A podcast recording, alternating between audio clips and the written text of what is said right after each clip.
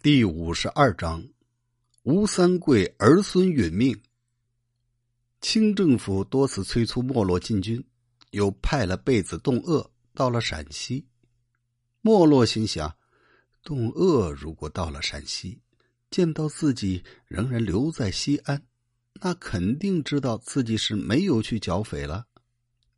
他实在没办法，只好带兵出城，在路上一直磨叽着不想走。连王辅臣这些埋伏的人都等得有些不耐烦了，赶紧派人去催他说：“保宁发生兵变了，请您火速去支援。”没落这才催着兵启程。这天刚好到了宁羌，天色已经晚了。宁羌四面环山，道路崎岖难走，周边树木茂盛。没落跑到山岗上一看。看见山下有轻营驻扎，猜想肯定是王辅臣派人来接应的，赶紧带领着部队往前走。猛然听见一声炮响，伏兵四起，箭弹齐发，都向没落的军中射了过来。没落思维有些短路了，仍然率兵前进。他心想，过了这个地方，就可以和王辅臣的队伍聚集到一块儿了。就算折腾掉一点人也不要紧。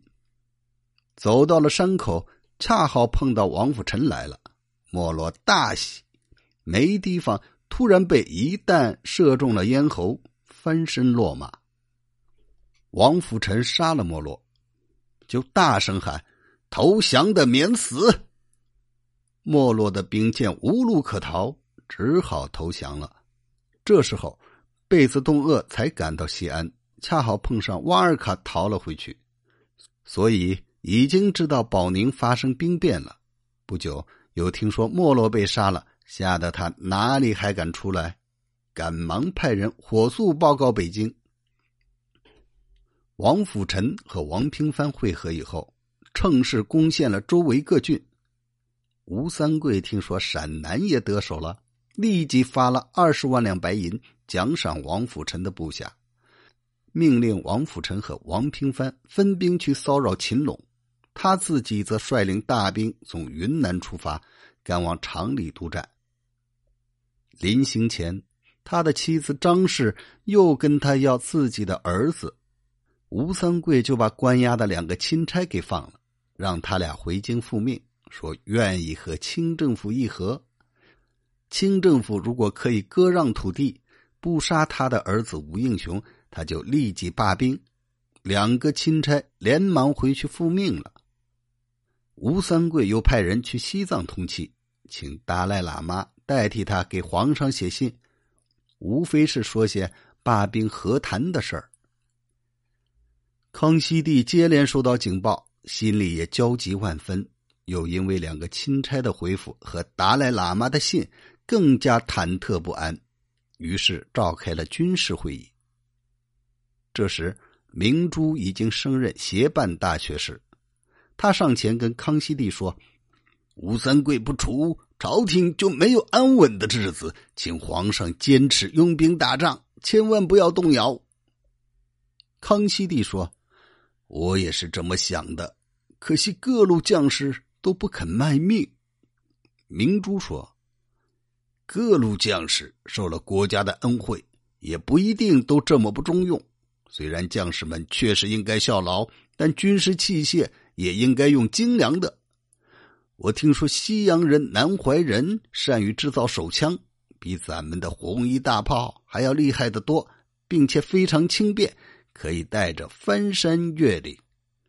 若能让他多制造一些这样的手枪，运到部队，不怕打不赢吴三桂。康熙帝说：“南怀仁吗？”是否就是现在担任钦天监副官的那个？明珠应了声“是”。康熙帝立刻让兵部传旨，户部发银两，让南怀仁多招募西方人，赶紧制造手枪。明珠又说：“吴三桂的儿子武应雄现在已经监禁，应该立刻处死，好让各路将帅知道皇帝的威严，别总是观望。”就是西藏的达赖，也应该对他们措辞威严。